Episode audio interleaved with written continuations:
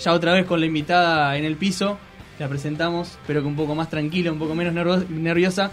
Candelaria Sequeira, ¿cómo va, Cande? ¿Todo bien? Todo bien, un gusto estar acá. ¿Contenta Sí. de lo que has conseguido? Para le contamos a, a la gente qué hace Cande Sequeira. Bueno, yo soy palista de la selección argentina de canotaje.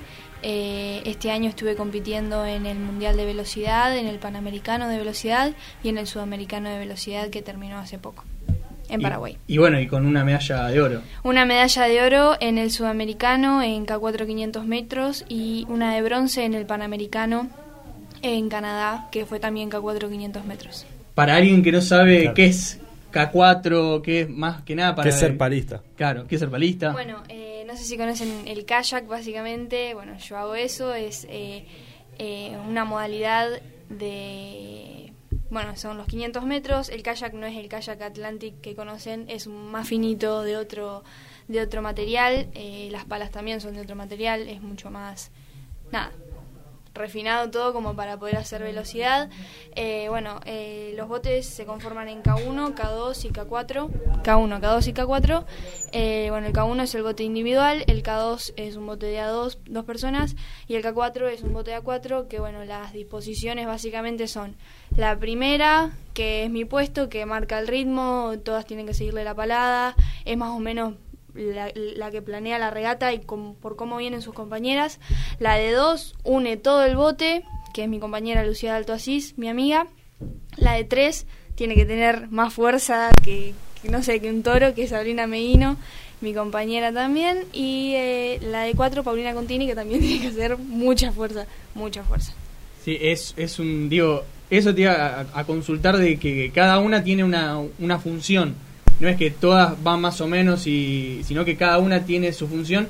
Y vos siendo la primera, ¿cómo es que preparás una, una carrera? ¿Qué, ¿Qué es lo que estudiás? ¿Qué es lo que, ana- lo que se analiza? Bueno, yo más que nada trato de tranquilizar a mis compañeras, eh, porque bueno, una competencia mundial no es lo mismo que... eh, nos ponemos nerviosas ya sea en un argentino, en un bonaerense, en un sudamericano, panamericano o mundial.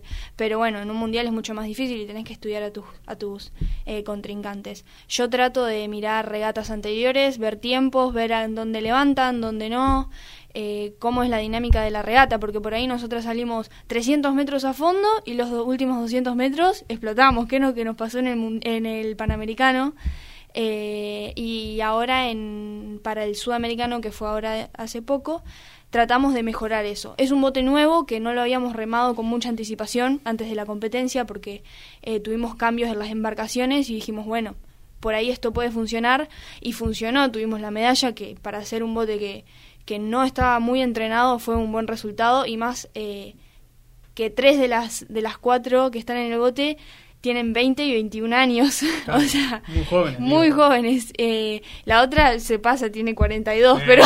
para compensar un poco sí, para compensar un poco, pero...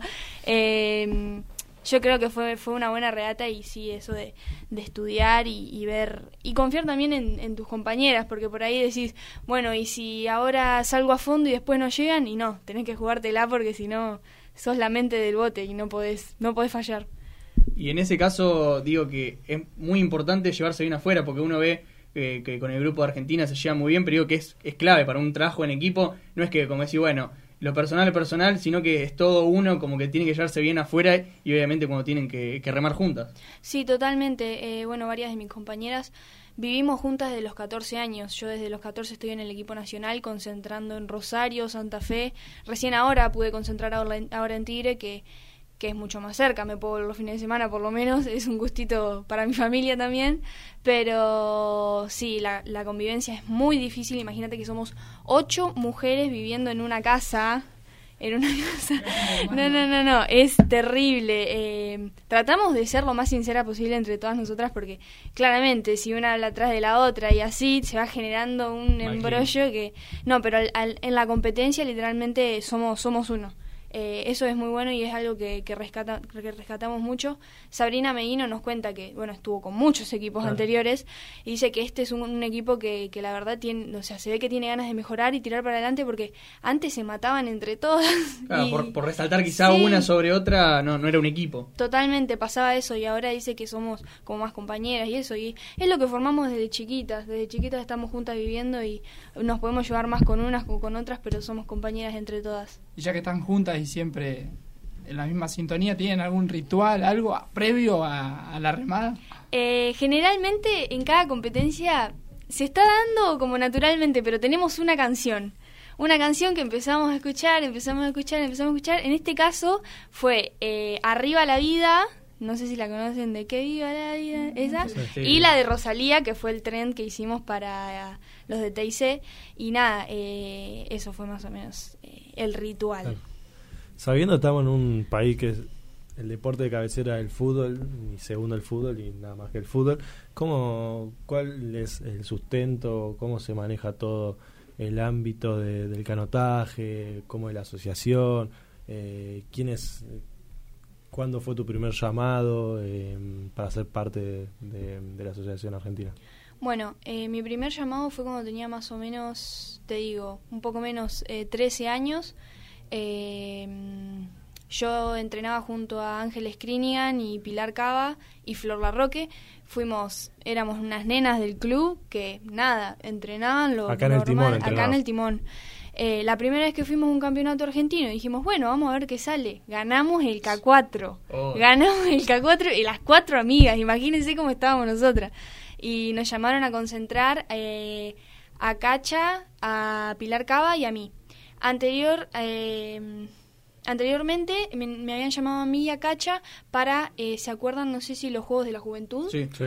Bueno, y yo estaba ahí media clasificada ya, pero cambiaron la edad. Me mataron eh, un año menos, así que nada, no pude, no pude pelear la plaza para ir a los, a los ¿Cómo, cómo te digo? Los, Juegos, Olímpicos. Sí, los Juegos Olímpicos de la Juventud.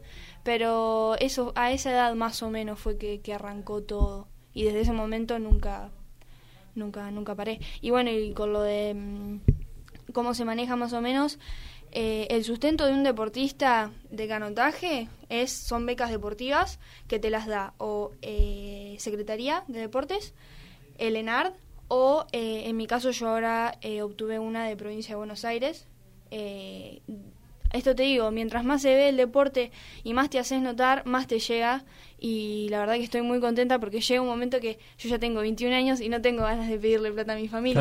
Ya me estuvieron pagando comida, alojamiento, concentraciones desde que tengo 14 años. Y la verdad que yo eh, les debo todo a ellos. Y la verdad que ahora tener un poco en mi bolsillo para poder retribuirles es una alegría. Hoy, gracias a esa beca, lograste una cierta independencia y poder vivir del deporte? Sí, eh, yo sí que tengo 21 años. Otra cosa es Sabrina Medino, que tiene 42 y una hija que mantiene. Sí, sí. Ella, aparte de, de las becas deportivas que tiene, tiene que trabajar. Ella tiene una escuelita de canotaje municipal y bueno, ella tiene horas ahí, pero... No se puede concentrar 100%, digo, ¿no? Claro, no es que o sea, ella no, no, vuelve a la casa y está 100% focalizada en estar con su hija y en entrenar, que si no también tiene que trabajar. A, eso es lo que voy a Por eso no es un deporte como el fútbol. O mismo ahora, hace unos años, en el rugby se, se profesionalizó acá en Argentina, pero si tenés una familia o, o sea, tenés que salir a laburar, tenés que buscar otra otra opción. Totalmente, es, es, fija, no, no hay otra. Pero bueno, hoy por hoy vos te podés dedicar 100% al deporte. Ah, hoy sí. O sea, nos comentabas que también para, para un futuro eh, estás estudiando, haces algo paralelo en, tu, en tus tiempos libres. Sí, eh, yo estudio diseño de interiores y paisajismo, es una carrera terciaria. Eh, pero bueno, lo puedo hacer todo online, también hago inglés, así que nada, para hacer algo y no estar eh, solamente focalizada en entrenar. Que también está bueno, pero en los tiempos libres por ahí te maquinas de más o decís, bueno, hoy en el entrenamiento no, no, pero no, te tratás de concentrar en estudiar y, y en ocupar tu tiempo en otra cosa y tu cabeza en otra cosa que no sea el entrenamiento, porque si no te fundís mentalmente. O sea, es muy, muy heavy eso. ¿Y en qué encontrás esos hobbies, esos espacios recreativos que no sea el estudio? ¿Tenés algo que te baja a tierra para no pensar tanto? Generalmente tomar mates eh, con Brenda, mi compañera, que bueno, somos las que... Bueno, yo ahora estuve haciendo una materia nomás en el año, eh, así que estuve muy tranqui, muy tranqui, tuve mucho tiempo libre, así que eh, nada, Brenda eh, no estudia, así que estábamos las dos ahí como medio. Tengo una compañera que estudia psicología y otra que estudia ingeniería química. Ah, y el otro admi- administración agropecuaria, o sea, están A a full. full, a full, se encierran en la pieza y lo único que escuchás es el teclado Claro. de la computadora. Entonces, bueno, nada, sí, tomar mate con Brenda, hacer TikToks, eh, armar Claro, coreo, divierten. bailar, sí, sí. eso. Divertirse, pasarla bien. Sí, despejarse un poco. Y ahora, eh, podés decir, entrenan la semana en Tigre. ¿Cuál es la- el objetivo por el cual están entrenando hoy? O sea, la paso. próxima competencia, ¿cuál sería? El próximo paso importante eh, que apunto yo es el selectivo nacional del año que viene, que va a conformar a las palistas que van a ir a Santiago 2023, el cual eh, es un evento muy grande, es un juego panamericano que le da mucha importancia, es muy televisado. Eh, vamos a, tratar de buscar medallas, que está muy difícil, te digo la verdad, pero bueno, vamos a tratar de hacer el mejor papel, si es que se me da, claramente.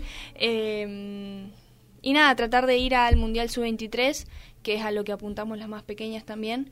eh, no solamente los proyectos senior, sino poder competir en nuestra categoría también. O sea, el objetivo hoy no sería, eh, o sea, si se puede llegar a lograr una medalla en Santiago y se puede llegar a lograr la dorada y, y- y llegar a, a los Juegos Olímpicos de París, eh, sería extraordinario, pero el principal objetivo sería el Mundial, sub-23. Eh, no el principal porque nuestro entrenador a lo que apunta es al senior, porque el senior es lo que después baja. Sí, sí, pero vos ahora a tu edad.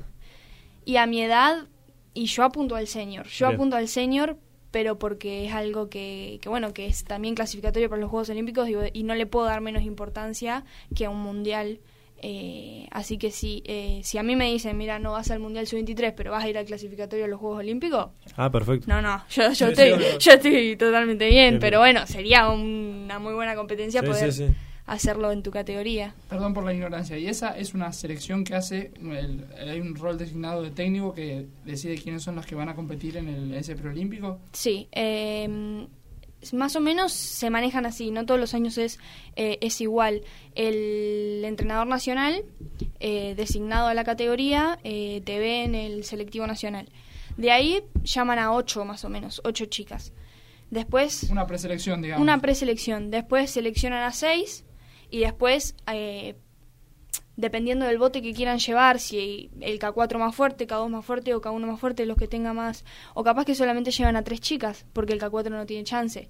Entonces, eh, depende mucho de eso, pero generalmente entre seis y cuatro personas es que están seleccionadas para... Y todo eso se va haciendo en controles internos y eh, cambiando de personas la- las embarcaciones y eso a ver quién va mejor. Claro, a eso me refería o te quería consultar.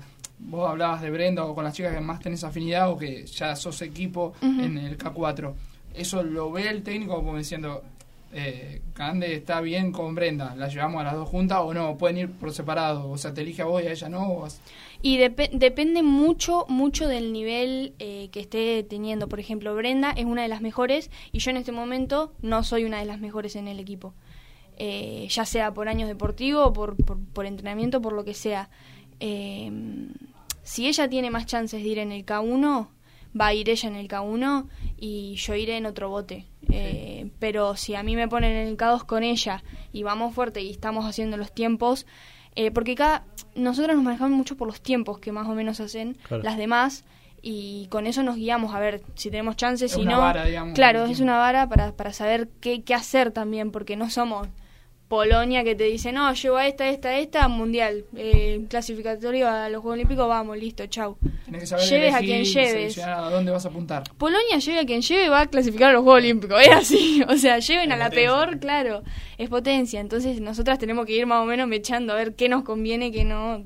Estrategias, básicamente. Ahora, mi pregunta es, eh, ¿la única forma de competir es estando dentro de un seleccionado o hay alguna parte del mundo, no sé, Polonia, qué potencia, que, que hay equipos, no sé, como acá hay equipos de fútbol, no sé. Sí, sí, no eh, sé bueno. si se entiende la pregunta. Sí, se entiende. Eh, hay bonaerenses y después hay argentinos. Eh, bueno, bonaerense, entrerriano, cada provincia eh, se maneja, pero ponele yo compito para el Club Náutico El Timón. Este fin de semana había una regata, pero como caen mis vacaciones, dije, perdón, los quiero un montón, pero, Sí. pero me voy a tomar, descansar, sí, me voy a tomar mis vacaciones. Pero sí, generalmente eh, no- hay muchos clubes en la provincia de Buenos Aires. eh, generalmente son tre- entre 300 y 400 palistas que se, que se anotan en las competencias. Es mucho y... mm, Nada, generalmente es así. Y después, eh, por clubes, van a presentando en el, en el argentino. Que no es lo mismo que el selectivo nacional. El selectivo nacional es para conformar el, el equipo nacional. El argentino es para ver qué club gana la Copa de Argentina, básicamente. ¿Y puede pasar que a vos te contrate un equipo de Europa? ¿Que a un argentino lo contraten y vaya a competir para ellos? Eh, es muy poco probable en el canotaje. Eh, sí se puede hacer, eh, ponerle que vos te vayas a España a hacer una temporada, eh, te anotas en un club, pero que te paguen, imposible. En España hay Hoy muy no buen existe. nivel, hoy- no, no, no hoy existe. hoy no existe. Bien. No. Y, y yo quería preguntarte cuántas horas le dedicas por día al entrenamiento y cuánta cantidad de días. Si es que entrenas de lunes a domingo, de lunes a lunes, ¿cómo es tu semana de entrenamiento quizás? Yo entreno de lunes a sábados, los lunes, miércoles, viernes y sábados eh, son un turno de remada más o menos eh, de una hora, descanso de media hora, otro turno de agua de una hora más o menos, eh, se almuerza, tranqui, tenés una horita de descanso, gimnasio de dos horas y media, sacadísimo, eh, y después correr. Y en verano nadamos. Y los martes y jueves es más tranqui. eh, Más tranqui de ser una hora menos, capaz. y para ella es mucho más tranqui. más tranqui es, nos dan la tarde libre. eh, si se levanta de buen humor el entrenador, nos dan tarde libre los martes y los jueves y generalmente capaz que los sábados, pero depende también. Depende mucho de la semana y qué porcentaje de exigencia te dan. Lindo los dos que dijo que estudiaban, ¿viste? Sí, ¿en qué momento estudian? Ahora estoy pensando. No O sea, es- Yo lo único que entendí que martes y jueves puede tomar dos mates sea, ella toma mates martes y jueves dos mates. Es. Eh, Es, muy difícil porque llegás muerta de entrenar y lo único que querés hacer es acostarte a dormir. Y fue lo que hice este año, igual, ¿eh? Claro. Fue lo que hice este año. Eh, no me puse a estudiar. Mis compañeras sí avanzaron un montón. Eh, si Dios quiere, una compañera mía se recibe de psicóloga el año que viene, que es una locura. Es una locura. Yo la verdad que la admiro un montón. No sé cómo hace. La verdad que esta, esta loca está, está loca. Está loca. ¿Cómo transitaste lo que fue la pandemia, todo ese 2020? ¿Tenías planes de, de ese año, no sé, eh, competencias eh, con, bueno, con el Timón, con Argentina? ¿Cómo, cómo te pegó esa, esa pandemia y todo lo que pasó hasta que volvieron, digo? El año que empezó la pandemia, eh, yo recién pasaba a la categoría sub-23, que es donde te suman al equipo senior. Eh, fue difícil, fue muy difícil para mí. Eh, la pasé muy mal en cuarentena. Imagínate una persona que está acostumbrada a entrenar todos los días, Sí. Muchas horas. muchas horas.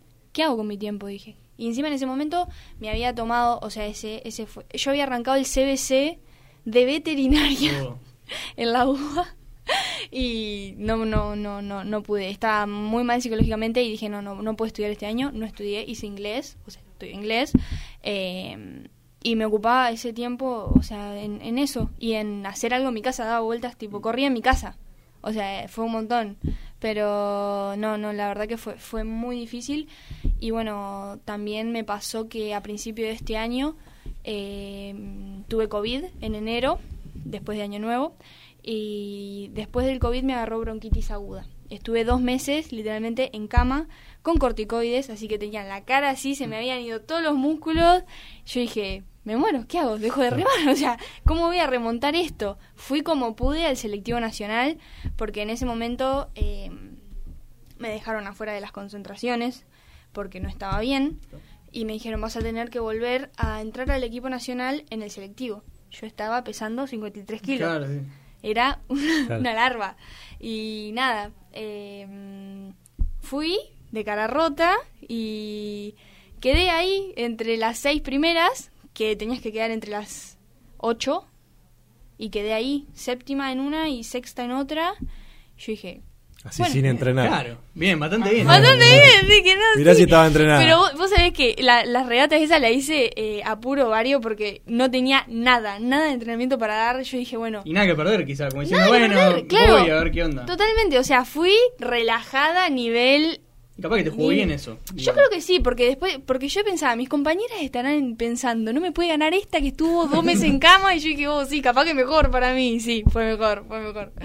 Y digo, en, en el equipo hay alguna psicóloga, algo que en ese en, en esos momentos que vos decías que la pasaste mal y lo que te tocó de quedar afuera y que te digan vas a tener que volver a hacer el selectivo, ¿tuvo una contención con psicólogos o algo para que para ayudarte a vos en ese momento? Del equipo no te, no te dan nada, eh, cada una tiene su psicólogo eh, propio. Eh, yo tenía una psicóloga acá en Luján, psicóloga deportiva, que con la que trabajé mucho y me sirvió mucho. También trabajé con ella cuando en 2018 eh, falleció mi entrenador del club, Diego Díaz, de cáncer, era muy joven y yo la pasé muy mal porque con él aprendí a remar. Es como si ustedes Sí, van sí. al fútbol y el entrenador toda la vida claro, o el de- primero. de toda la vida, el que te enseñó las cosas básicas, el que te vio ahí tus primeros logros, el que estuvo ahí en el primer sudamericano, El que todo, confió, todo. el que confió en vos, el que te enseñó literalmente todo el deporte y ya no está más. Y yo me acuerdo que falleció un domingo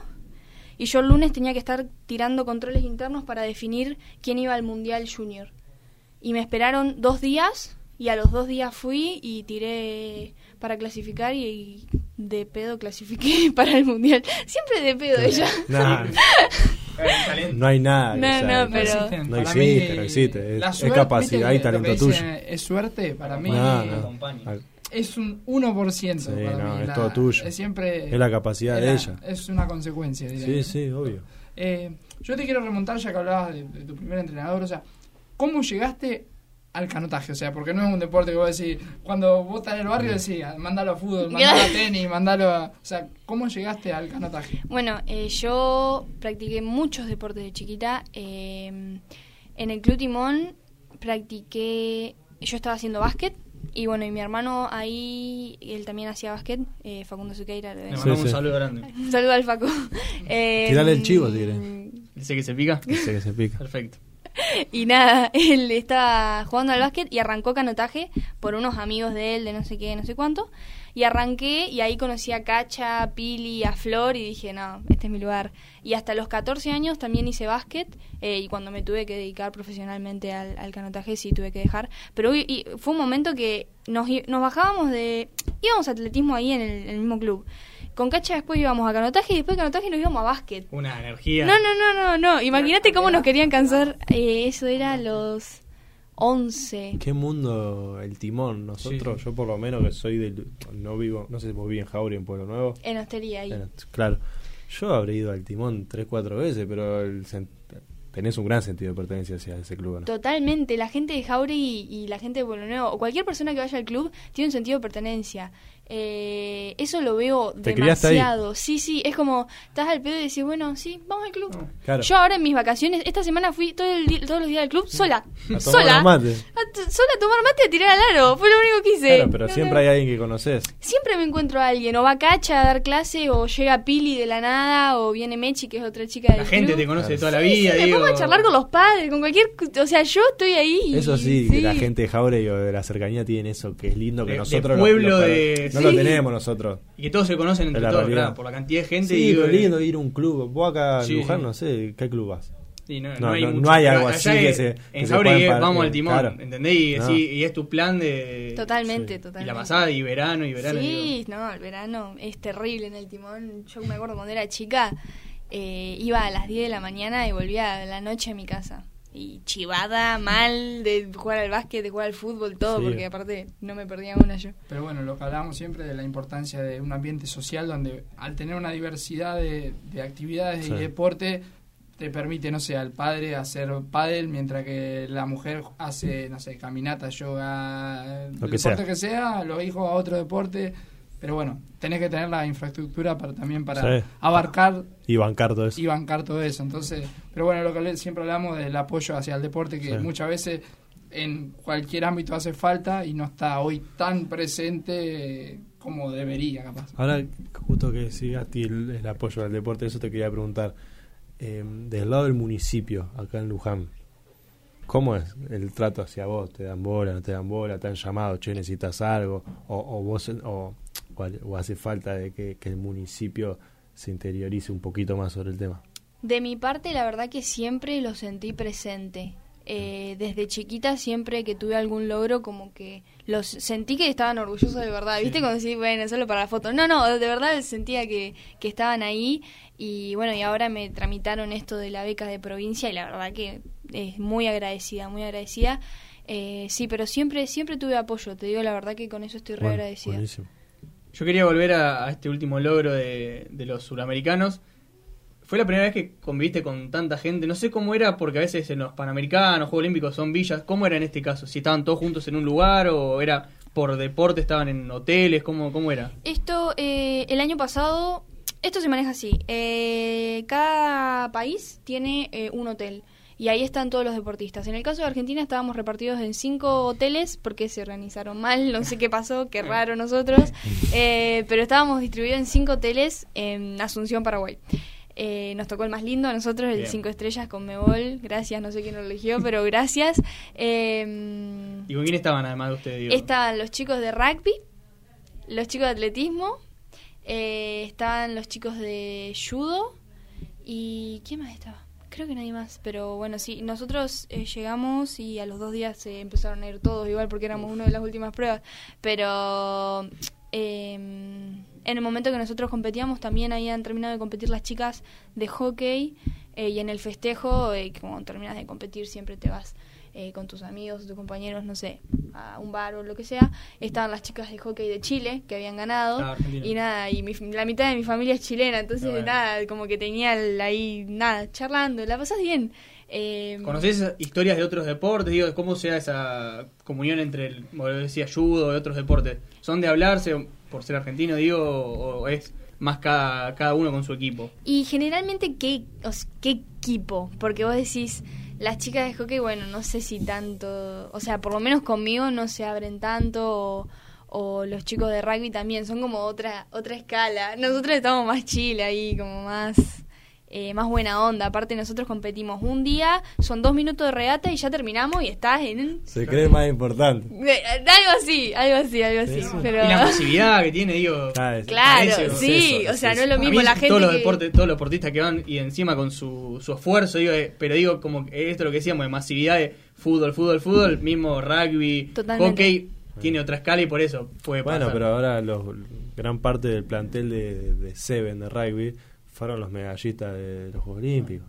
Yo creo que también igual tiene que ver, además, el tipo de deporte. O sea, generalmente, ella lo que explicaba, no, se prepara para una competencia de un momento. Claro, esos chicos están compitiendo todos los días. o sea, no es que se te va a sentar a charlar. Exacto, otro tipo de deporte que además tiene que ver eso que vos decís, pero capaz que compiten un lunes, compiten un martes y son un grupo de 15 y qué se van a andar andando con otro. O sea, y aparte están acostumbrados a moverse en ese ambiente, a estar en esos lugares. Vos Totalmente en esas competencias en especial y lo disfrutar de otra manera. De otra manera. En el lugar donde estás. Aparte, yo termino de competir y es al más otro lindo día... eso, es más lindo eso, porque vos realmente lo disfrutás. Ellos que ya van tanto, sí. eh, quizás no se dan Es algo cuenta. más. Es no, algo no le da la importancia. De lo que no le da la importancia al lugar donde están y donde llegan. Es que yo termino de competir y al otro día tengo que seguir viendo competencias de mis compañeros y ahí sí me dejan gritar, me dejan hacer de todo, entonces ahí te liberás y decís, bueno, listo, ya está. O sea, pasé de ser atleta a ser compañera, chau, ¿entendés? Y, y ahí sí es, es totalmente otra onda que, que acompañás a, tus compañeros y está zarpado, está muy bueno. Por eso está, a mí me encanta competir primera y ya terminar. Eso es buenísimo. Ah, y estuve em, en este tipo de organización, estuve el año pasado en los Juegos Panamericanos de Cali, los Junior, eh, que trajimos una medalla de oro, una de bronce y una de plata las chicas y los chicos trajeron todas de oro. Eh, y en ese sí, estábamos aparte, literalmente aparte en un lago a horas de la ciudad. Y como competimos primero y, y el avión para volverse estaba lo último y nosotros nos quedaban días, días allá sin hacer nada. Y nos llevaron a, a Cali, al hotel donde estaban todos. No, no, era impresionante. Había una pileta cubierta en, en un balcón, no sé, yo decía, así se así así está usted antes de competir porque yo no lo podía creer. Nosotros dormíamos más o menos en un cuchitril. ¿Viste los deportes que nadie ve lo mandan ahí? Era muy bueno, pero ahí sí estuvimos con todos los deportes y, y ahí ya habían terminado más y como nos volvíamos todos a lo último, como que sí pudimos compartir más, nos llevamos con los chicos de volei, eh, los de chicos de atletismo también los conocimos y nada, y así vas haciéndote amigos también de natación y así. Veo con la pasión que hablas de, de tu deporte, eh, ¿sos consciente de la importancia o de lo referente que sos en tu deporte? O sea, ¿podés tomar conciencia de eso o no? ¿O nunca? te- ¿O lo transitas simplemente? Yo para mí soy una más, o sea, yo no... Como que siento que no... Todavía no estoy ahí. O sea, yo siento que todavía me, me falta muchísimo y tampoco me quiero subir al pony porque no me quiero... No me quiero, ¿cómo se dice? Em, no me quiero creérmela porque, porque sé que todavía me falta un montón y de verdad me la voy a creer o, o me voy a sentir un poco más arriba eh, el día que clasifique a unos Juegos Olímpicos, si Dios quiere, si nada. Bueno, eso también habla capaz de, de tu profesionalismo y las ganas de seguir aprendiendo, valga la Totalmente, de- de totalmente. tu deporte. Y aparte también la experiencia de haber entrenado en Portugal con el equipo de Portugal y también estaban las chicas de Polonia entrenando ahí, que fue zarpado, fue NBA, zarpado. claro, pasan- claro, es como ir, no sé, fue fue muy bueno. También el equipo llevaban ahí, terminaban de entrenar, se metían en una eh, bañerita con hielo, le hacían masajito, le sacaban sangre para ver cómo estaban, si estaban cansados el otro día entrenaban menos y nosotros 10 pasadas de 500, la que está cansada, la que está llora se vuelve a la casa, le, le- se toma un avión y nosotros no, no podíamos más y decíamos qué ganas de estar en Polonia, nada, pero pero sí, eh, aprendimos un montón y eso eso estuvo zarpado también. Bueno, te queríamos agradecer por, por, ir- por venir, por después de un logro tan importante venir a- acá a compartir y a enseñarle a, a nosotros y a muchos de los que nos están viendo qué es el canotaje. También tenés un, un Instagram con el equipo, Sí, Un nombre se llama eh, Las Carpinchas ARG. Las. Carpinchas, A seguirlas. a seguirla porque, bueno, están en Nordel de los Sí. Carpinchos, hacen muy buenos TikToks Sí, y bueno, hay uno que se hizo muy viral y con ese tema vamos a cerrar, así que puedes despedir esta nota con el tema que elegiste. Ok, vamos con eh, la Rosalía Despecha. Así que bueno. Gracias a ustedes por invitarme. La verdad que estoy muy agradecida porque el canotaje, como les digo, no es muy conocido. Nadie le da mucha pelota. Pero nada, gracias por invitarme y darme el espacio. Listo, ya Gracias a. Olvidando tus males, yo decidí que esta noche se sale con tu